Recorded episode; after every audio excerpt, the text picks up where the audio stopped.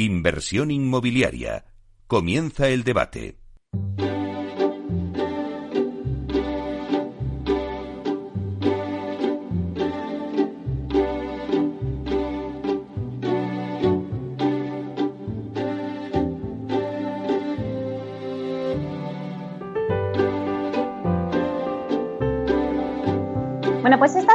Que escuchamos nos anuncia el tiempo del debate y hoy vamos a hablar de jóvenes, vivienda y COVID.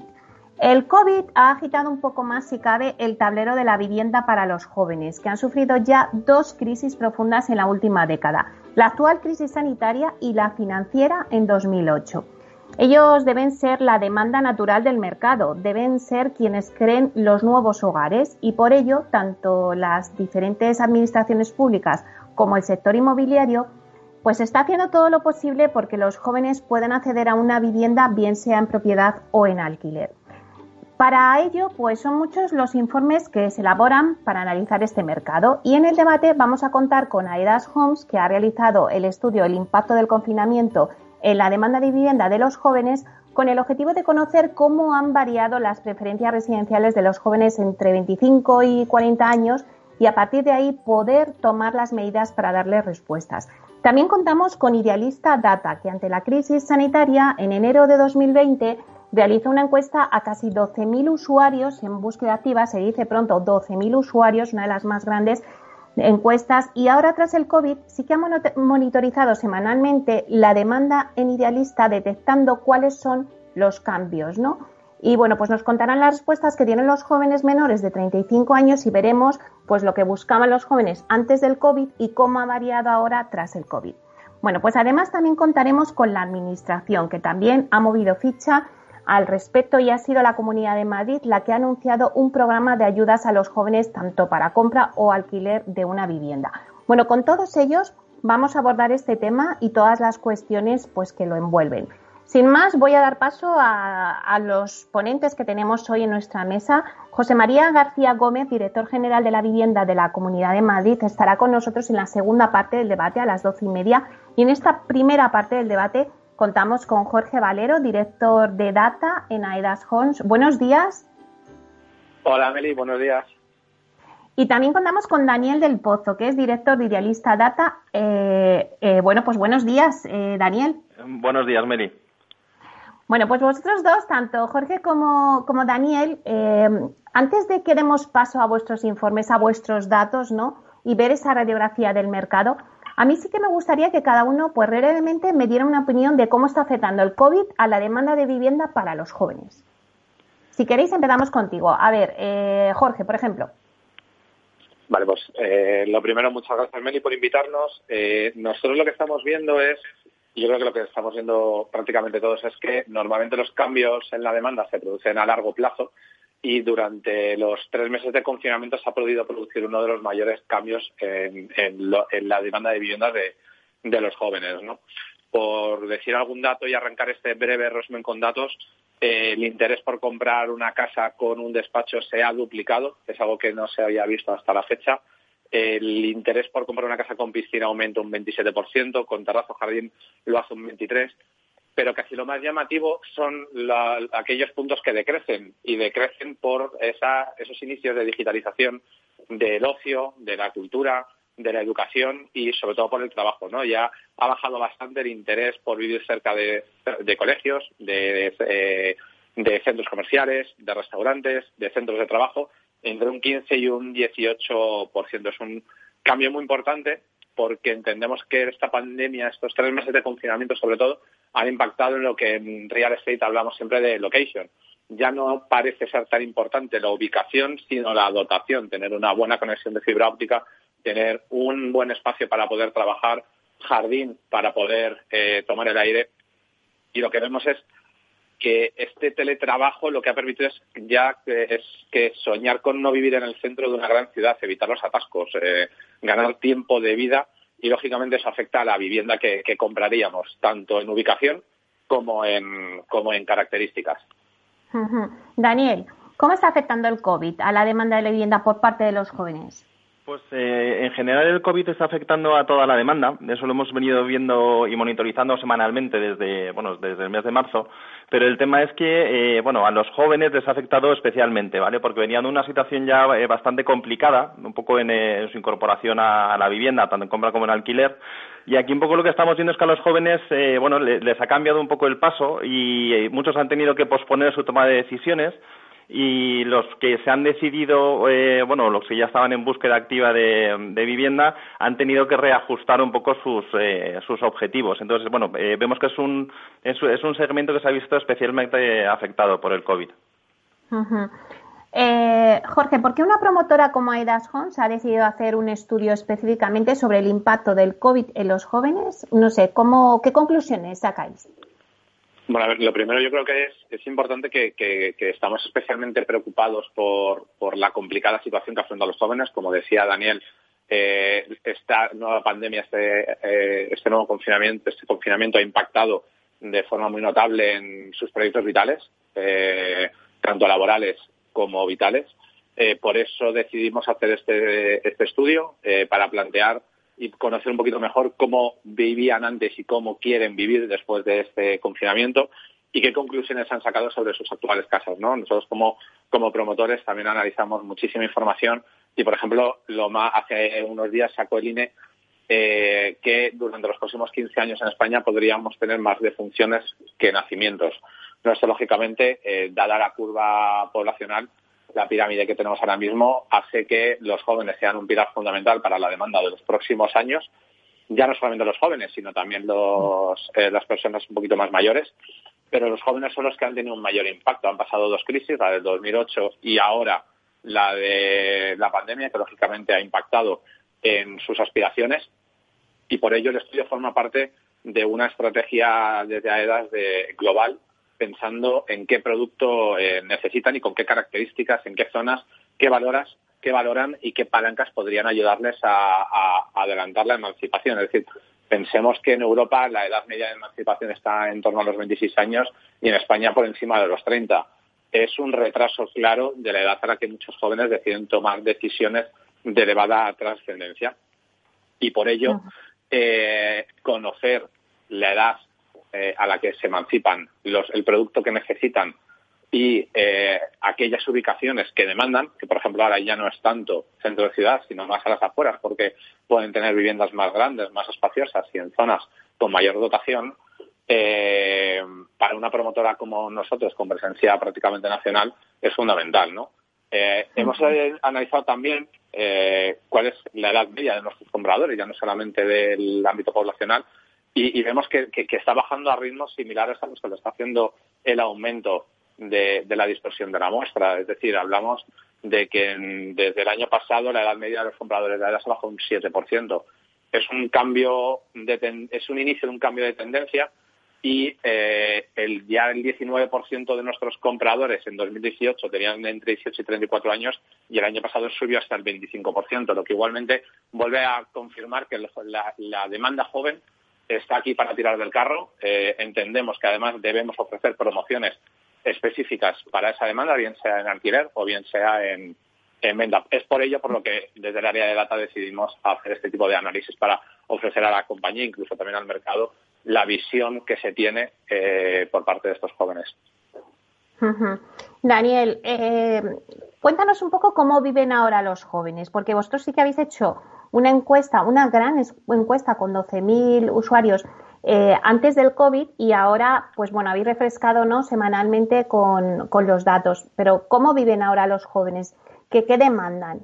Pues eh, bueno, respecto a cómo viven los jóvenes, eh, bueno, algunos estudios apuntan que el 80% de los jóvenes siguen viviendo en casa de los padres, ¿vale? La tasa de emancipación en España es bastante baja y nosotros lo que sí podemos dar es esta visión de lo que comentas. Nosotros tuvimos la, no sé si la suerte, pero justo antes del COVID eh, pudimos sacar una, una muy buena foto de, de, la, de, la demanda global en España, ¿vale? Eran casi 12.000 usuarios en búsqueda activa, de los cuales 2.400 eran jóvenes. Entonces, lo que, voy a, lo que voy a tratar de contar es cómo, cómo, bueno, cómo son o cómo eran esos jóvenes de, de entre 18 y 35 años que estaban buscando de forma activa vivienda justo antes del COVID, ¿vale? Que es un, es un matiz importante que son jóvenes en, búsqueda activa. Bueno, pues estos jóvenes, el 84% no tienen vivienda en propiedad. ¿vale? Eh, pero sí tienen una situación laboral estable, tienen eh, ingresos recurrentes. Entonces, bueno, se, eh, se les podría considerar en cierta forma solventes. al mismo tiempo, el 77% de estos jóvenes quieren vivir en la misma ciudad en la que ya residen. El 85% de los, de los jóvenes que buscan vivienda ya están emancipados.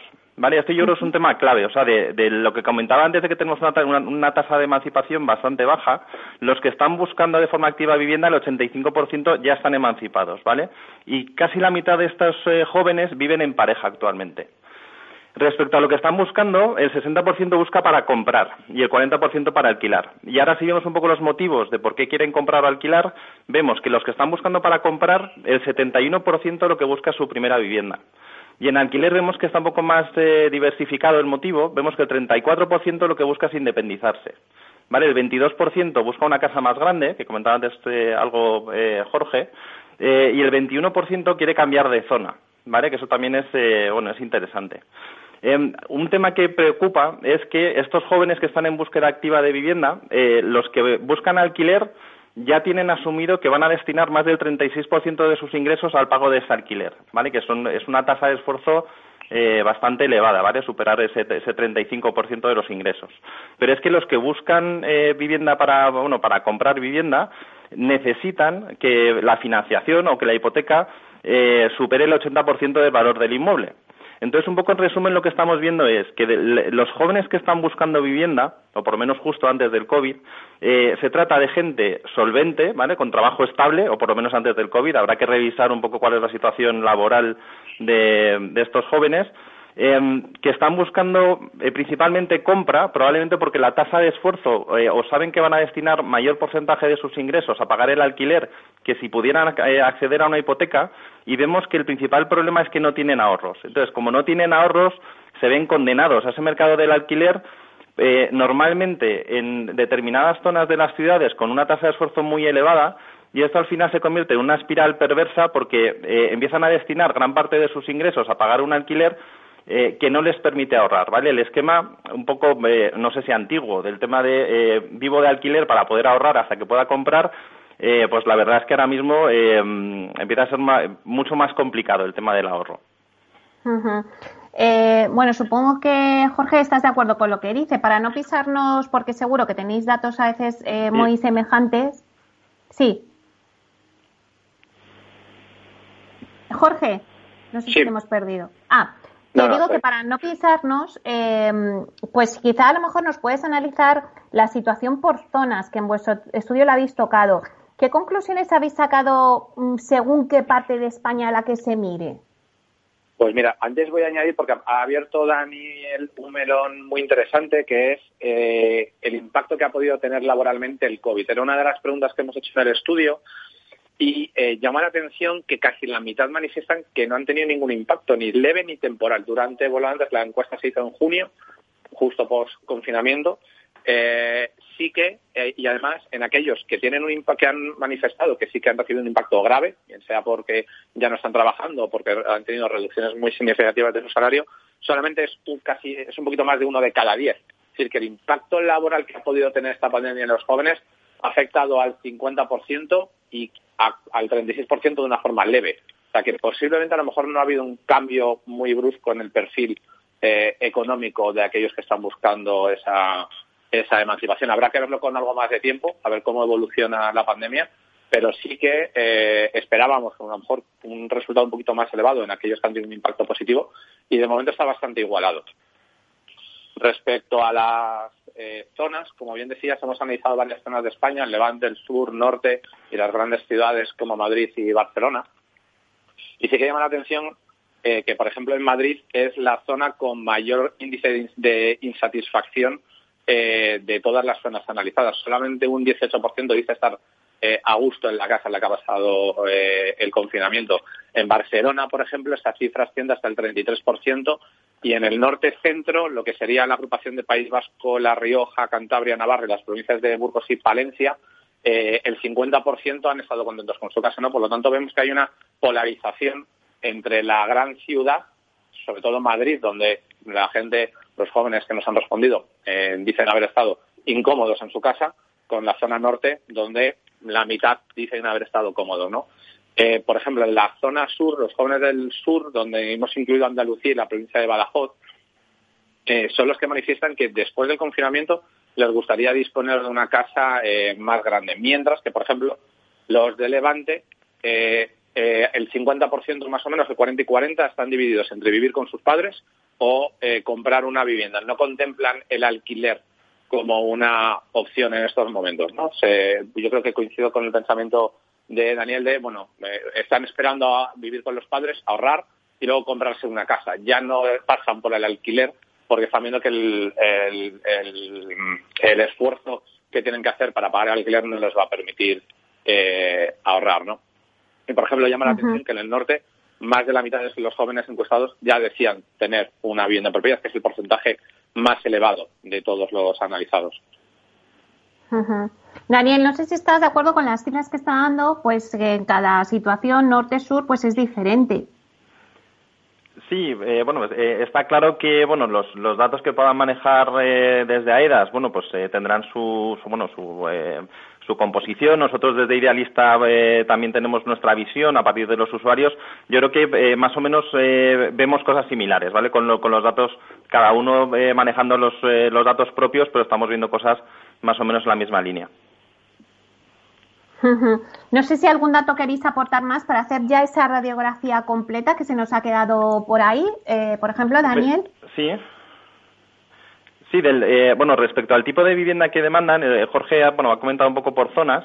Eh, ahí eh, lo que podemos dar es una visión de lo que se buscaba antes del COVID y lo que ha pasado tras el COVID. Entonces, eh, un poco por, por resumirlo, a nivel nacional, ¿vale? Los jóvenes que buscaban vivienda en alquiler buscaban uno o, dos dormitorios principalmente, ¿vale? Y más de la mitad buscaba alquileres por debajo de 600 euros al mes. Eh, el 24% estaría eh, entre esos 600 y 750 euros eh, al mes y solamente el 20% de los jóvenes dicen que podrían pagar más de 750 euros al mes, ¿vale? Eso en alquiler. En compra lo que vemos es que se busca una vivienda un poquito más grande, se buscan principalmente dos dormitorios o tres dormitorios y los rangos de precios que se están eh, manejando a nivel nacional son eh, el 42% de los jóvenes está buscando comprar viviendas entre 100.000 y 200.000 euros y el 24% entre 200.000 y 300.000.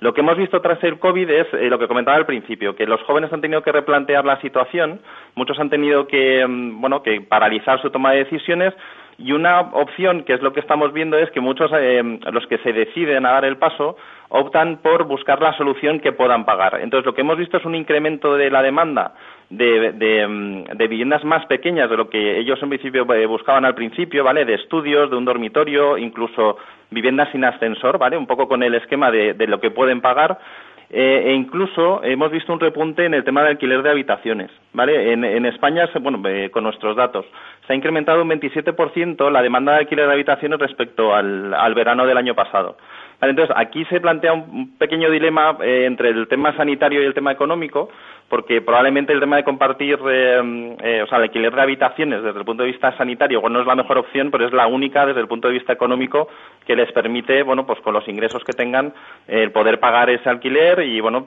seguir manteniendo, bueno, el, seguir optando a, a, poder ahorrar un poco para, para plantear un poco el futuro. Hecha esta radiografía, ¿cómo podemos facilitar la emancipación de los jóvenes? Ahora, en la segunda parte del programa, estará con nosotros José María, eh, director general de Vivienda de la Comunidad de Madrid. Pero sí que me gustaría que me dierais vosotros una pincelada antes de llegar a la segunda parte. ¿Cómo podemos facilitar la emancipación de los jóvenes? Jorge. Bueno, pues bajo mi opinión, eh, la emancipación no necesariamente ha de ser a, una compra de una vivienda, puede ser perfectamente un alquiler. Yo creo que culturalmente en España hemos tenido siempre en la cabeza que el alquiler no era una opción viable de emancipación y yo creo que eh, eh, sí que lo es. Incluso que debe que se pueden hacer productos como las construcciones Build para poder fomentar y poder aumentar y profesionalizar aún más el parque de alquiler en España. Por otro lado, seguro que se pueden realizar o se puede aumentar la colaboración público-privada para eh, dotar de estímulos a aquellos jóvenes que, como ha dicho Daniel, económicamente sí que pueden tener un buen perfil, pero probablemente les falte el ahorro. Si facilitáramos el acceso a la vivienda eh, facilitando, reduciendo el ahorro necesario, bien sea con los planes tipo Help to Buy como Reino Unido, o bien sea con reducciones, por ejemplo, del IVA o, mejora de las condiciones financieras, como hacía tiempo se daban para jóvenes con hipotecas eh, por encima del 90%, que luego podremos bajar porque en el estudio hemos bajado a esa pregunta. También fuera de España hay una modalidad que es el alquiler con opción a compra, que aquí se ve muy poco, pero es una modalidad válida para poder emanciparse y eh, no necesitar una, un ahorro previo tan importante como puede ser en la compra directa de una vivienda. ¿no? Por lo tanto, medidas hay, opciones existen y yo creo que lo, lo, sano para el mercado es poner todas ellas a disposición del cliente y que sea él el que elija a cada cliente y cada zona, como hemos visto, tendrá seguramente un impacto diferente, tanto por razones culturales como posiblemente porque en grandes ciudades como Madrid o Barcelona el movimiento estudiantil o laboral probablemente sea mucho más intenso que en otras zonas, por lo tanto se requieren probablemente otro tipo de, soluciones. Daniel, nos queda nada, un minuto, pero ¿puedes aportar algo más? Bueno, coincido prácticamente con lo, que, con lo que acaba de comentar Jorge. Lo que se apuntaría es, bueno, el incremento del parque de vivienda en alquiler, por supuesto. Ese sería un poco la vía que deberíamos llevar, pero es verdad que lleva tiempo. En España lo que sí necesitamos urgentemente, y lo urgentemente ya sé que no se va a poder hacer de, un día para otro, pero es el incrementar el parque de vivienda social en alquiler. Yo creo que es un tema a dejarlo ahí, Daniel, y a la vuelta lo vamos a retomar. Fenomenal. Bueno, pues ahora volvemos en breves minutos.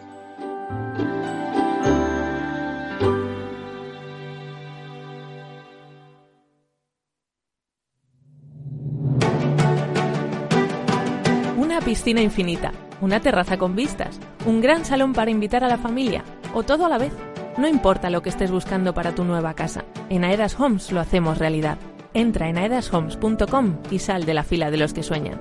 Aedas Homes, tu casa, por fin.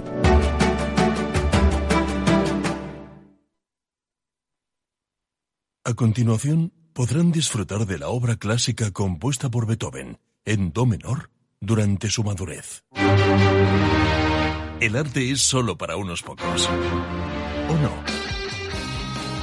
Con la inversión ocurre lo mismo. Renta 4 Banco te ofrece más de 500 cursos de inversión gratuitos para todo tipo de inversores. Entra en r4.com e inscríbete. Renta 4 Banco, tu banco especialista en inversión. ¿Quieres anunciar tu negocio en la radio? Entra en el clubdelaradio.com. La compra es online, pero no os vamos a negar que nos encanta que nos llaméis. El teléfono, olvídate, no te vas a acordar. Entra en el clubdelaradio.com. Tu audio y tu campaña de una forma sencilla y rápida. Contrata anuncios en radio al mejor precio. elclubdelaradio.com. Capital Radio Madrid 105.7 Disfruta de la mejor cocina gallega en Montes de Galicia. Todo un clásico moderno en el barrio de Salamanca. Disfruta de la variada dieta atlántica, de las mejores carnes y pescados tratados con respeto y transparencia y regados con una de las mejores bodegas de la zona. En grupo, en familia o en pareja, Montes de Galicia te ofrece el espacio perfecto en cada ocasión. Esto te estás perdiendo si no escuchas a Luis Vicente Muñoz en Capital, La Bolsa y la Vida. ¿Por qué está caro? ¿no? ¿Qué es lo que, que acaban entendiendo? Pues está caro porque no hay ninguna alternativa de inversión. ¿no? Lo que los americanos llaman con el palabra, este el acrónimo de, de TINA, ¿no? There is no alternative. Fernando Aguado, director de inversiones de Fonditel. No te confundas. Capital, la bolsa y la vida con Luis Vicente Muñoz, el original. Hornos San Onofre. Somos pasteleros y eso nos gusta. Utilizamos materias primas que nos hacen disfrutar y elaboramos todos nuestros productos de forma artesanal, sin sucedáneos, ni margarinas, ni grasas trans. Sabemos que las cosas buenas son importantes. Con el hashtag buscamos gente dulce. Hornos San Onofre, calle San Onofre 3, teléfono 91 532 9060 y calle Hernani 7, teléfono 91 554 3396. También nos encontrarás en el mercado de San Miguel, 3 www.pasteleriasanonofre.com. ¿Qué le diría Cervantes al presidente del gobierno o Voltaire a la oposición? Descúbrelo junto a toda la actualidad cultural en el Marca Páginas, en Capital Radio, los viernes a partir de las 8 de la tarde. El Marca Páginas, con David Felipe Arranz, porque la cultura también puede ser divertida.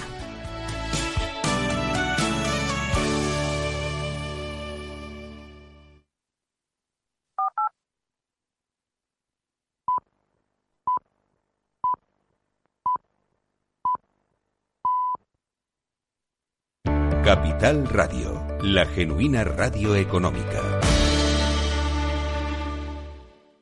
Inversión inmobiliaria con Meli Torres.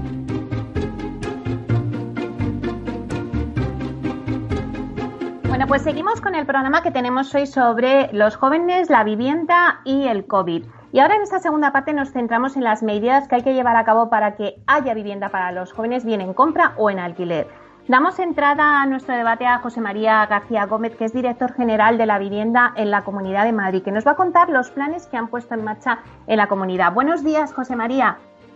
Buenos días, Nelly. Un placer escucharte. Bueno, pues un placer, de verdad, que nos hayas hecho eh, un huequito en tu apretada agenda y que nos cuentes un poco en este debate que tenemos. Ahora entramos en esas medidas que, bueno, pues que esa colaboración público-privada que se está llevando a cabo por parte de la Administración, ¿qué medidas estáis llevando para que bueno, los jóvenes puedan tener acceso a la vivienda bien en compra o en alquiler?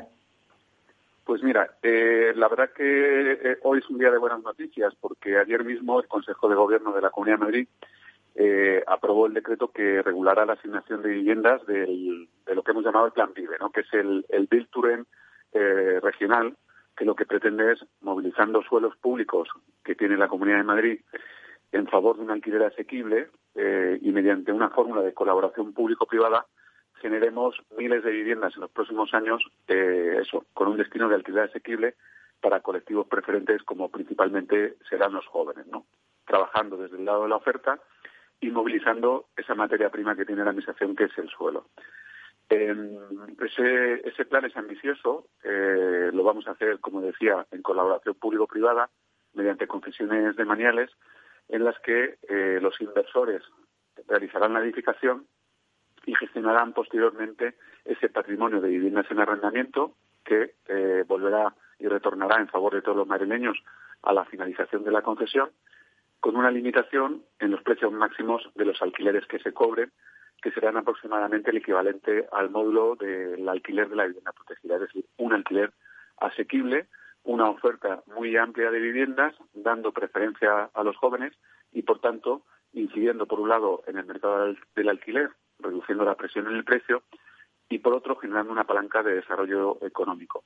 Por dimensionar eh, este programa que pretendemos que salga, que se licite a final de año, hablamos solo eh, en estas 9.000 viviendas que inicialmente vamos a desarrollar, pues de una inversión en torno a 850 millones de euros, 60.000 empleos directos y la generación de una palanca económica en favor eh, de toda la economía en general y en particular también de la recaudación de las administraciones públicas vía eh, recaudación de impuestos eh, muy significativa y que va a tener una importancia capital en este momento en el que hacen falta instrumentos para desarrollar la economía. Ese sería por el lado del alquiler. yo eh, creo que no se puede ser eh, excluyente de ninguna sola medida, ¿no? Y en este caso no se puede dejar de lado eh, el acceso a la vivienda por el lado de la compra. Hay una demanda embalsada, sobre todo de jóvenes, jóvenes que están iniciando sus trayectorias profesionales, que tienen solvencia, pero que carecen de ahorro previo o tienen dificultades en acceder a la financiación. jóvenes que tendrían la posibilidad de pagar una hipoteca, pero, sin embargo, eh, como las hipotecas solo cubren el 80% del valor de la vivienda, pues al no tener ese ahorro previo, eh, ven casi imposible poder hipotecar esa diferencia hasta eh, cubrir el 100% del valor de, la compra.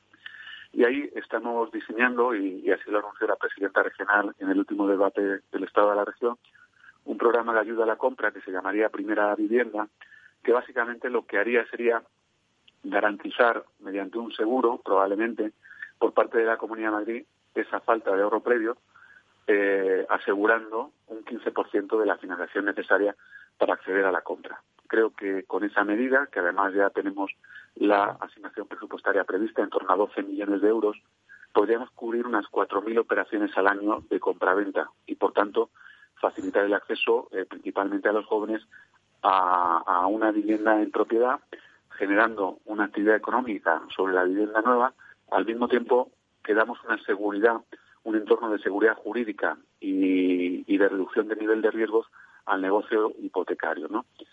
Y por último hay una tercera pata sobre la que estamos trabajando, que son las ayudas directas para el pago al alquiler, que en realidad lo que está identificando son situaciones de vulnerabilidad en este momento provocadas por los ERTES y desempleo en esta situación eh, de pandemia en la que estamos eh, padeciendo y que lo que va a hacer es dar ayudas directas para facilitar el pago de los alquileres en este periodo. Yo creo que no hay ninguna medida excluyente.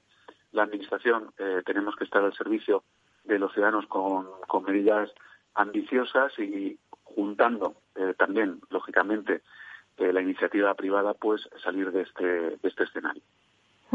José María, eh, tal y como nos has comentado, yo creo que ya el plan Vive eh, ya está en marcha.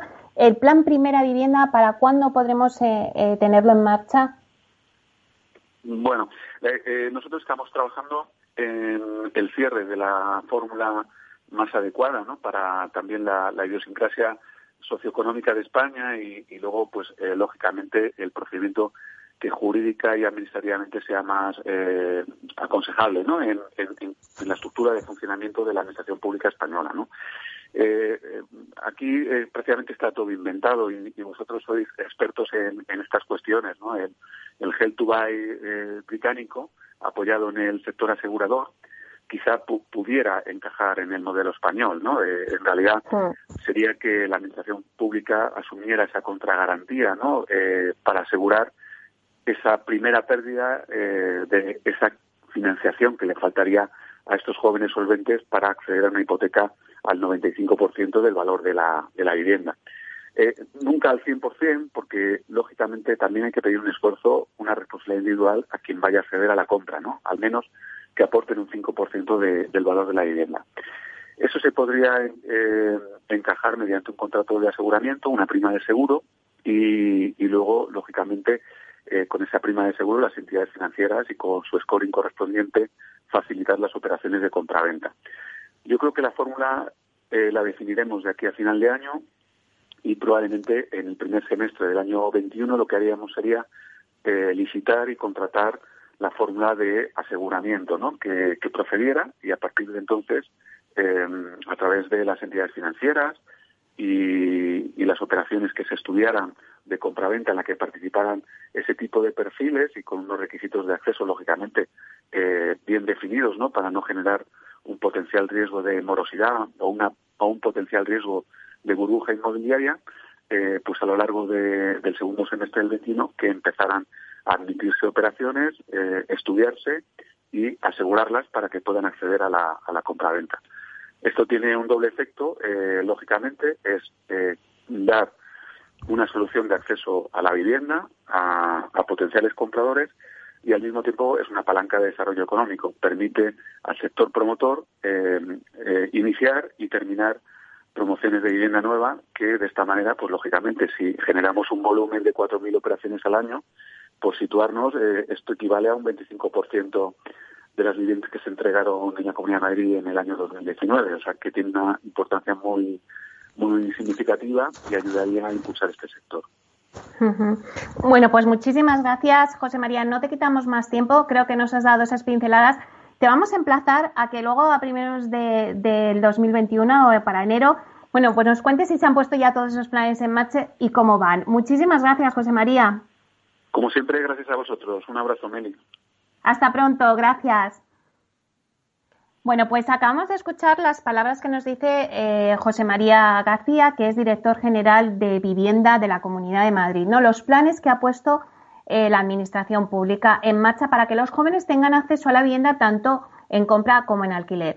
Bueno, pues seguimos con nuestro debate y me gustaría que comentáramos, eh, bueno, pues estas medidas que va a poner en marcha la Administración con nuestros ponentes que tenemos, que era Jorge Valero y eh, Daniel del Pozo. Daniel, precisamente tú nos acabamos la primera parte que nos decías un poco pues que hacía falta esas ayudas sociales y si el, eh, el director general nos comentaba, ¿no? Pues en ese plan vive para ayudas sociales en el alquiler. Sí, pues eh, un poco el, eh, lo que acaba de comentar José María, eh, bueno, pues eh, hila bastante con lo que yo estaba comentando antes. El tema de incrementar el parque de vivienda social en alquiler es totalmente necesario eh, cualquier tipo de ayudas a jóvenes eh, para el tema de la compra, eh, por el tema de que no, tienen los ahorros suficientes, pues está muy bien. Yo creo que aquí, además de ideas buenas, que yo creo que lo, que lo son y están bien planteadas, hay que ejecutarlas bien, ¿vale? Entonces, yo creo que tenemos que aprender de, de experiencias que se han hecho en otros países o en otras comunidades autónomas de, para aprender lo que ha funcionado y lo que no ha funcionado. Entonces, yo creo que está muy bien lo que, lo que acaba de contar. Eh, ahora lo que falta es ejecutarlas bien, ¿vale? Entonces, eh, en ese tipo de bueno, en, en, en cuanto a cómo ejecutarlas bien, yo creo que eh, bueno se tendrán que plantear eh, pues bueno como eh, controles exhaustivos bueno del perfil de las personas que acceden a esas viviendas eh, un poco el seguimiento de la situación personal el ser un, eh, bueno estrictos que cuando alguien ya exceda los requisitos para acceder a ese tipo de viviendas pues tendrá que, que ceder esa vivienda a una persona que sí necesite pues el, el, optar a esos alquileres eh, pues más reducidos respecto a lo que se pueda encontrar en el mercado. Entonces, bueno, eh, yo creo que está muy bien planteado y ahora lo que falta es ejecutarlo bien. Bueno, Jorge, también tú has escuchado las palabras que ha dicho respecto al, plan de primera vivienda de la Comunidad de Madrid. No sé si nos puedes sacar tus conclusiones. Hombre, yo creo que estoy con Daniel. Eh, son muy buenas ideas y hay que luego ejecutarlas y controlar su ejecución. son las dos cosas que, que, que son las más complicadas, ¿no? Eh, sobre todo por experiencias en otras zonas.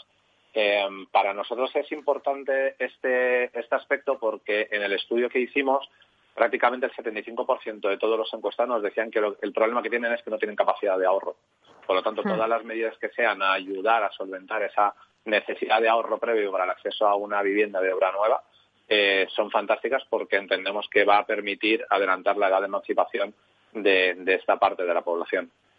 Sí, pero no sé si estáis de acuerdo que la, eh, bueno, pues José María García así que ha dicho y habla del gel to buy, ¿no? Que sí ha funcionado en otros países, pero no sé si aquí en España podría funcionar, Jorge. Bueno, yo creo que sí que podría funcionar. Creo que cualquier plan de estímulo que se le dé a, una demanda que manifiesta tener un grave problema para poder ahorrar es, es muy importante. En Reino Unido, que es donde más tirón ha tenido, ha sido un claro dinamizador de, como motor económico del PIB en los últimos los últimos dos trimestres. Por lo tanto, sí, yo creo que sí que puede funcionar. Creo que el planteamiento es muy acertado el que hicieron en Reino Unido. Eh, también está promovido por, por entidades financieras que tienen sólida presencia en España, como son el, como es el caso del Banco Santander, que eh, lo han manifestado abiertamente. Y yo creo que sí que puede ser un impulsor para una parte de la, de la demanda. Yo estoy totalmente de acuerdo en que toda medida que incentive en estos momentos la demanda y haga más atractiva el acceso a esa vivienda, a esa primera vivienda, eh, seguro que va a tener un, retorno muy importante. Lo que es importante es controlar y efectivamente poder aplicar eh, esas ayudas y que lleguen realmente a la población que no está teniendo esa capacidad de ahorro. Daniel, no sé si también tú estás de acuerdo con el, eh, bueno, pues esa medida del Gel to Buy, porque en Idealista recogíais que el Consejo de, la Juventud apuntaba que los jóvenes deberían cobrar 2.000 euros para poder comprarse una casa y está claro que, bueno, pues que no tienen esa capacidad de ahorro para afrontar ese 20% del pago de una vivienda que les exige el banco. ¿Tendría solución? Eh, bueno, yo, creo que sí tiene solución. Eh, por un lado, bueno, que, quería puntualizar una cosa con el tema del Consejo de la Juventud. Yo creo que están haciendo un gran trabajo con el tema del observatorio pero eh, hay ciertos eh, bueno titulares o conclusiones que se pueden sacar como lo de que deberían cobrar 2.000 euros para poder comprarse una casa o que deberían eh, cobrar el doble yo creo que al final se trata un poco de compaginar bueno las opciones que hay sobre la mesa oye pues comprarse una casa o más pequeña o más alejada de la ciudad pero bueno yo, yo creo que no acertamos cuando hacemos un discurso muy dramático sobre el tema vale lo principal es eh, asumir la realidad e intentar ver cómo se, cómo se puede solucionar. Respecto al Help to Buy, yo creo que tenemos experiencias. Reino Unido ha funcionado bien en algunos casos, pero también ha generado algunos problemas en otros. Entonces, por eso decía antes que, es importante aprender de los errores que se han cometido en Reino Unido, porque no ha funcionado siempre bien el eh, help to Buy y en Francia tienen otro sistema parecido de, hipotecas con intereses cero, eh, que también ha tenido sus luces y sombras. Entonces, yo creo que eh, Reino Unido lleva siete años de experiencia con el Hep2 y deberíamos aprender para, implantarlo de la mejor manera posible. Jorge, en el estudio que habéis hecho de Das Homes habéis preguntado por las palancas que motivarían la compra de una vivienda entre los jóvenes. ¿Qué os han contestado? Pues eh, lo primero, de, todas las respuestas, remarcaba antes, ¿no? El 75% de los jóvenes tienen un problema de ahorro y además nos lo, nos lo dicen porque todas las respuestas, que la gran mayoría de las respuestas que nos han dado van encaminadas a mejorar las condiciones de financiación o a reducir el importe eh, a entregar antes, ¿no? Eh, por lo tanto, eh, nosotros lo que vemos es que tres de cada diez, según nuestro estudio, se lanzaría a comprar una casa de obra nueva si las condiciones de financiación fueran un poco más atractivas para ellos, sobre todo relativas a la reducción del ahorro inicial necesario. Es decir, hablamos como antiguamente existían hipotecas especiales para jóvenes con financiaciones a 90% incluso por encima del 90%. El otro 25% eh, nos manifiesta que optaría a una nueva casa si la reducción de, eh, si hubiera una reducción del IVA. Recordamos que hace unos años subió del 4 al 10%, por lo tanto obliga a tener un, eh, eh, a hacer un esfuerzo extra para poder adquirir una vivienda.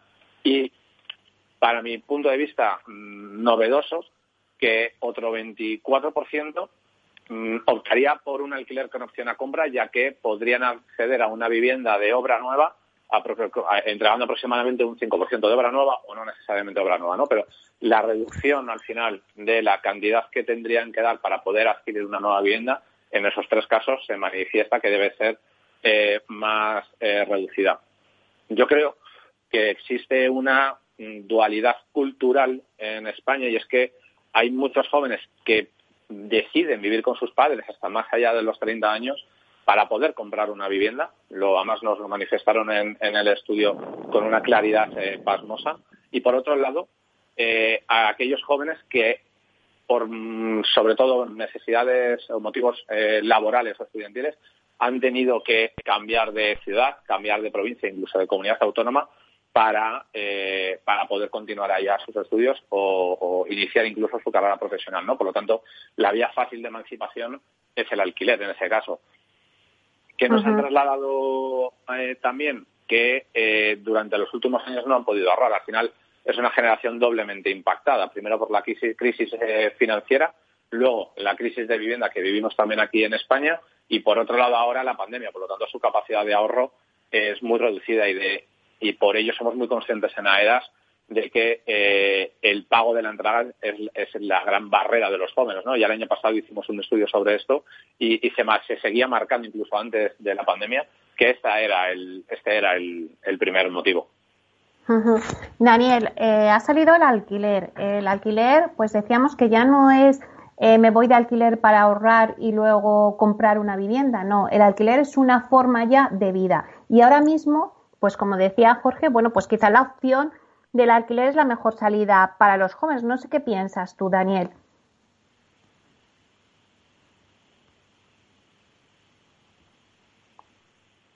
Daniel, no sé si está o no está ahora mismo, no sé si le hemos perdido. Bueno, pues eh, bueno, pues Jorge, contéstanos tú. Eh, antes decías lo que te le he comentado un poquito a, a Daniel, ¿no? Que Jorge Decía, decías, vamos, eh, bueno, pues hay que comprar una vivienda y mientras, pues me quedo en casa con mis padres y ahorro. Pero al final, si tú quieres vivir por tu cuenta, pues la única opción que tienes ahora mismo es el alquiler. Sí, en mi opinión en España nos hemos saltado tradicionalmente esta fase de vivir de alquiler, poder Mm, priorizar la emancipación y poder irnos a los 25 años de casa. Yo creo que es algo que no hemos, no hemos tenido la necesidad, eh, tanto cultural como vital, eh, porque tradicionalmente no ha sido necesario, como sí lo ha sido en otros eh, países. por lo tanto, siempre hemos preferido ahorrar para luego poder comprar una casa, ¿no? Y, no hemos considerado que, que a lo mejor queremos cambiar de trabajo en otra provincia o en otro país y que el alquiler podría ser una solución perfecta para completar una fase de vida que es vivir solo y es una experiencia vital que, yo creo que todos eh, debemos eh, pasar. España es claramente un país de propietarios, pero yo creo que el sector ya se está moviendo desde hace unos años hacia eh, modelos basados en alquiler que complementen y que aumenten la oferta. Es un movimiento yo creo que muy positivo que denota salud a medio y largo plazo para la demanda y para el sector inmobiliario. Hasta ahora eh, no había una gran, un gran exceso de eh, una gran oferta en productos de build to rent eh, o la oferta eh, pública de vivienda social en alquiler siempre ha sido muy reducida. Yo creo que hay dos puntos con los que conjugar las soluciones que pueden venir por eh, la empresa privada y las soluciones que pueden venir eh, por organismos públicos. Que en, ese mix, en esa colaboración público-privada, yo creo que va a estar la clave para los próximos ejercicios de que la salud inmobiliaria de este país eh, salga reforzada, ¿no? Yo creo que tenemos que tener también en cuenta que un promotor, un inversor o cualquier persona que decida invertir en este mercado mm, ve operaciones a dos, tres o incluso más años vista. Es un mercado de largo plazo. Eh, construir una promoción de viviendas para alquilar o para comprar eh, no se hace en tres meses. Eh, por lo tanto, hay que tener suficiente información para que el producto que se va a hacer en este momento cubra las necesidades ya no de dos tres años, sino de 15 o 20. eso es un estudio muy a largo plazo y hay que tener muy fuertemente a la administración pública para, mm, para que eso realmente sea de, de provecho, ¿no? Bueno, ya tenemos a Daniel. Daniel, un poco las conclusiones ya para acabar porque nos queda poco. Eh, bueno, estábamos diciendo que sí, la opción del alquiler es la mejor salida para los jóvenes. Pues eh, actualmente, eh, más que la mejor, yo creo que, eh, creo que para muchos jóvenes es la única opción que tienen. si no tienen ahorros, no van a poder acceder al mercado de compraventa de viviendas, eso, eso está claro. Y el alquiler en muchas zonas supone más que una solución un problema, cuando están destinando más de un 35, un 40 y en algunos casos más de un 60% de su sueldo en pagar el alquiler. comentábamos antes que hay, hay, formas de solucionarlo. O sea, si incrementamos el parque inmobiliario en alquiler, eh, pues iremos consiguiendo que esos eh, precios se vayan ajustando. Si la administración pública y esas colaboraciones público-privadas eh, prosperan y, son capaces de poner vivienda social en alquiler, pues también va a ayudar a que el alquiler siga siendo una buena opción y que al final cada uno pueda elegir un poco qué es, qué es lo que quiere hacer. habrá jóvenes que querrán vivir de alquiler por convicción, otros vivirán de alquiler como paso previo a la compra y otros optarán por la compra. Pero yo creo que todavía ahora estamos en una fase eh, bueno, veníamos de una fase inmadura en cuanto al mercado de, alquiler, eh, por lo menos en España, como ha venido funcionando en los últimos años. Eh, yo creo que nos falta bastante para ir consolidándolo, ese mercado de alquiler y el mercado de compraventa y sobre todo también pensando en los jóvenes que tengan acceso a la vivienda y que, puedan tomar sus, propias decisiones. Sí, antes Daniel nos contaba José María ¿no? que se había aprobado la regulación del plan Vive para el, regular el Bill Luego también nos habla de otras ayudas directas para el pago del alquiler. Bueno, pues son medidas que se están tomando que podrían agilizar todo eso, ¿no? Sí, yo ahí con el tema de las ayudas directas las entiendo en, el contexto en el que ha explicado José María, en el tema de casos excepcionales y y temas casi ya más de, de dar un soporte social a determinadas personas y que no se vean eh, la necesidad de abandonar sus viviendas, en una situación muy crítica, ¿vale? Pero todo lo que sea dar eh, dinero directo eh, en el mercado inmobiliario, al final lo que repercute es en un, incremento de precios, ¿vale? Eso históricamente se ha demostrado y lo que es dar dinero directamente no es buena solución. la buena solución es incrementar el, stock, ¿vale? esa funciona muy bien y tenemos propuestas, por ejemplo, en País Vasco y Navarra hay propuestas muy interesantes que llevan ya años funcionando. A mí me gusta mucho el País Vasco que se llama, es el programa Bicigune, ¿vale? Que lo que hacen es intentar movilizar el stock de inmuebles en alquiler poniendo, eh, o sea, solucionando un poco la papeleta al propietario y al, y al potencial inquilino. Entonces, bueno, yo creo que eh, hay opciones, eh, se pueden hacer y al final yo creo que entre todos, administración pública, sector privado y demás, podemos hacerlo. es verdad que es un recorrido más o menos largo porque no se pueden desarrollar 4.000 viviendas de un día para otro, pero es un tema por el que hay que apostar y tenemos que ir en esa línea. ¿Alguna conclusión, Jorge, de este debate con la que se debe de quedar el oyente? Bueno, yo creo que eh, hay varios puntos importantes. Uno, los jóvenes quieren emanciparse pero no pueden, tienen problemas de, sobre todo de ahorros o incluso laborales. Por otro lado, eh, la colaboración público-privada que existe deberemos explotarla con mayor ahínco. Y yo creo que el tercer punto podría ser el futuro que nos espera. Es decir, eh, el INE sacaba hace unos días que los domicilios que más van a crecer en los próximos años van a ser los de un inquilino. Eso debe hacernos pensar a nivel demográfico qué es lo que podemos ofrecerle, qué producto, bajo qué condiciones y con qué servicios.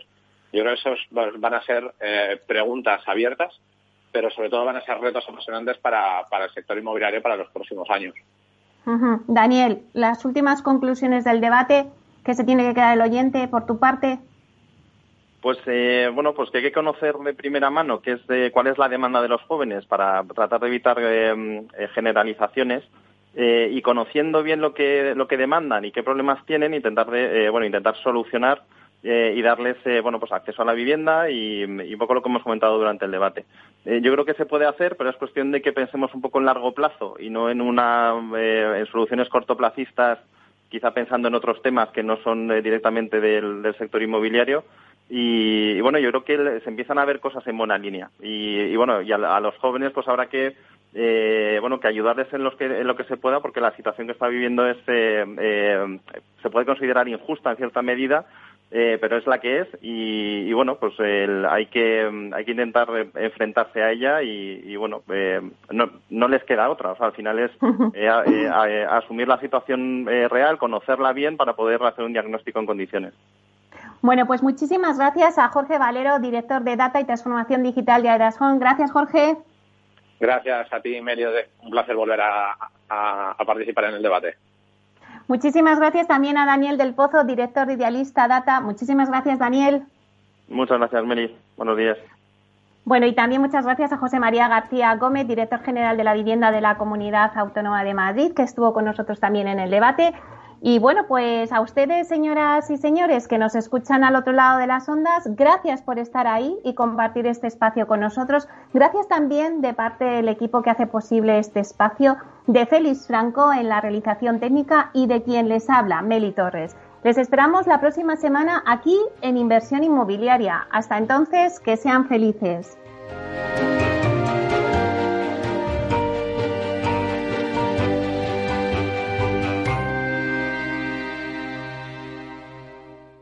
Neynor Homes les ha ofrecido inversión inmobiliaria con Meli Torres. Neynor Homes presenta Inversión Inmobiliaria cada jueves de 10.30 a 13 horas en Capital Radio, un espacio donde se darán las claves para realizar la mejor inversión en inmuebles y sacar la mayor rentabilidad a sus propiedades. No se pierda su cita inmobiliaria de la semana en Capital Radio. Cuando un gestor te habla con terminología demasiado compleja, es porque no puede permitirse decir las cosas así de claras. En Finanbest solo ganamos si tú ganas primero. O lo que es lo mismo, en Finanbest, si no sumamos, no restamos. Conoce todas las ventajas del Result Investment. Tienes mucho que ganar. Finanbest, tú ganas. Data is in the air, el programa dedicado al Big Data y a la transformación digital de la sociedad. Cada lunes a las diez y media de la mañana en Capital, La Bolsa y la Vida. Y si quieres saber más, escucha nuestros podcasts en capitalradio.es. Tu radio en Madrid 105.7, Capital Radio. Memorízalo en tu coche. Disfruta de la mejor cocina gallega en Montes de Galicia. Todo un clásico moderno en el barrio de Salamanca. Disfruta de la variada dieta atlántica, de las mejores carnes y pescados tratados con respeto y transparencia y regados con una de las mejores bodegas de la zona. En grupo, en familia o en pareja, Montes de Galicia te ofrece el espacio perfecto en cada ocasión. ¿Sabes cuál es el mejor dial para escuchar Capital Radio? Tu móvil. Ya tienes disponibles las versiones de iOS y Android de Capital Radio. Y si quieres escucharlas en tu coche, lo tienes muy fácil. Empareja el Bluetooth de tu coche con tu móvil o tableta, entra en la app de Capital Radio y ya lo tienes. Escucha Capital Radio en digital. Y si te preguntan qué escuchas, no lo dudes. Capital Radio.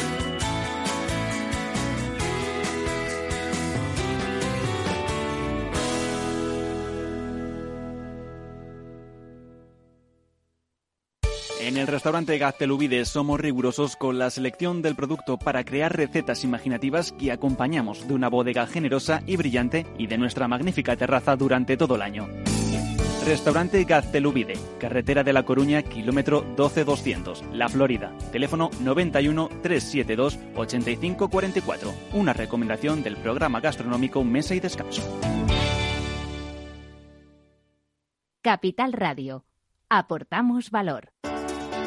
Mi empresa me ha comunicado que hace un ERTE. ¿Voy a agotar mi derecho a percibir una prestación por desempleo? Se establecen los días a los que se tiene derecho a la protección de forma general y se descuenta la prestación recibida por los días que se vaya recibiendo el subsidio y se van descontando de ese derecho. Si se trata de una reducción de jornada, se consume la prestación por horas. Capital Radio.